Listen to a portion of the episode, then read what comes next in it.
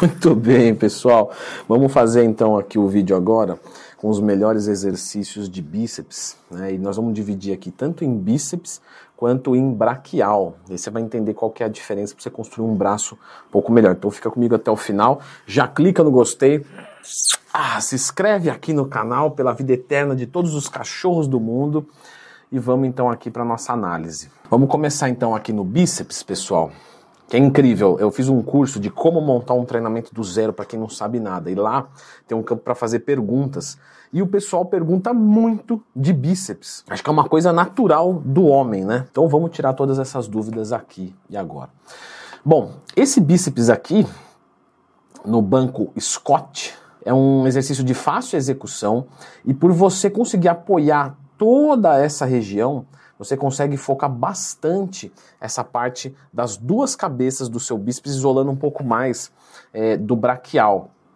E é um exercício que você não precisa deixar necessariamente para o final do treino de bíceps. Você pode fazer ele mesmo no começo. Só toma cuidado para fazer no começo, por quê? Porque como você manipula uma carga muito alta e quando você vai descer ele, às vezes você sente que a gravidade está puxando para esticar mais, fazer uma hiperextensão de cotovelo e com isso ter uma tendência à lesão maior. Então controla bem a carga, chegou aqui, alonga, mas não deixa cair o peso. Não, segura e traz o movimento de novo. Você pode fazer em pé ou sentado isso aqui, tá? Os dois são, são muito bons. Você também pode fazer uma variação aqui e usar os halteres. Não é tão confortável, tá? As pessoas têm tendência a girar esse halter um pouco para dentro e isso não tem problema. Você pode continuar. Se você achar mais fácil fazer de forma unilateral, tudo bem também. Você vai gastar um pouco mais de tempo, mas sem problemas. Se você não tem o Scott na sua academia, não tem problema nenhum, né? Por exemplo, vários alunos meus da, da consultoria que eu atendo, né? Eles não têm Scott né? nem máquina nem nada.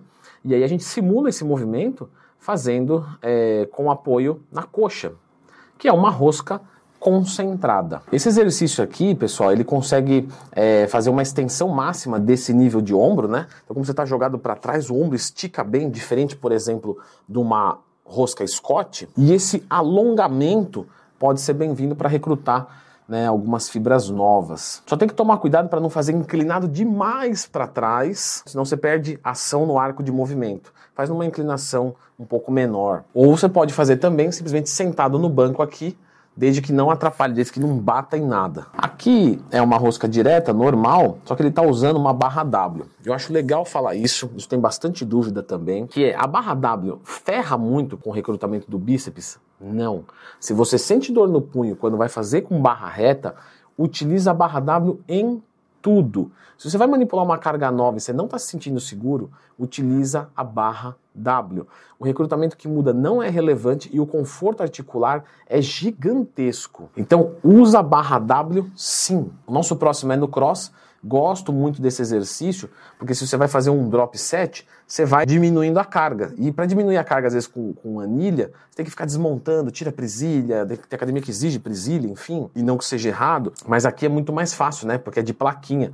Então, você vem, tira o espeto, espeta o outro buraco, faz, espeta outro buraco, faz, espeta o outro buraco, faz e assim vai espetando todos os buracos possíveis para acabar com o teu bíceps. Você pode fazer ele de forma unilateral também pela frente, nada impede de você fazer de lado também, tá? Os dois aí são muito bons. Esse daqui é legal, é bom você ter um colchonete, né, para não sujar as costas. Ah, Leandro, você vai para academia e não quer se sujar? Lógico. Tô indo pro chiqueiro, tô indo treinar. E você deita no chão e consegue apoiar as tuas costas e com isso você não consegue mais roubar no movimento. Isso é muito bom. Você vai ver que a carga que você usa é muito menor. Esse aqui também pode ser chamado de Superman. É um exercício de, de, execução um pouco mais difícil, porque você tem que estabilizar o movimento e fazer só ali. Para você trabalhar com uma carga alta, o pessoal costuma roubar. Você pode fazer de forma unilateral e é um excelente exercício. Aqui na máquina, que o pessoal pergunta muito lá na caixinha de perguntas do Instagram, que eu abro todo dia, né? Qual que é a diferença de máquina, peso livre? Porque na máquina a gente consegue focar o movimento com muito mais segurança, então a gente consegue trabalhar com uma carga maior. Ah, mas aí a gente não controla o equilíbrio quanto no peso livre. Sim, mas aí a gente está falando de recrutar talvez menos fibras, mas as que a gente recrutar, a gente conseguiu uma intensidade maior. Já foi o tempo que máquina era ruim, tá, gente? Máquina hoje é muito bom, tem máquina que é melhor do que peso livre. Qualquer atleta profissional vai te dizer isso. Não que você precise para colocar um shape amador, não é isso. Mas eu não quero que você discrimine, entendeu? Aqui é uma rosca direta é, com halteres, Gosto de passar ela para os alunos que estão com assimetria relevante no bíceps. Por exemplo, se você tem 35 de um lado e 34 do outro, isso não é relevante. Agora, se você tem, por exemplo, 43 de um lado e 40 do outro, aí beleza, aí isso é relevante e fazer com halteres vai, vai ajudar bastante. E aqui nós vamos falar agora ó, do braquial, tá? Que a gente vai usar no mesmo treinamento, porque ele vai trabalhar o bíceps. Aqui está trabalhando o bíceps, porque é flexão de cotovelo.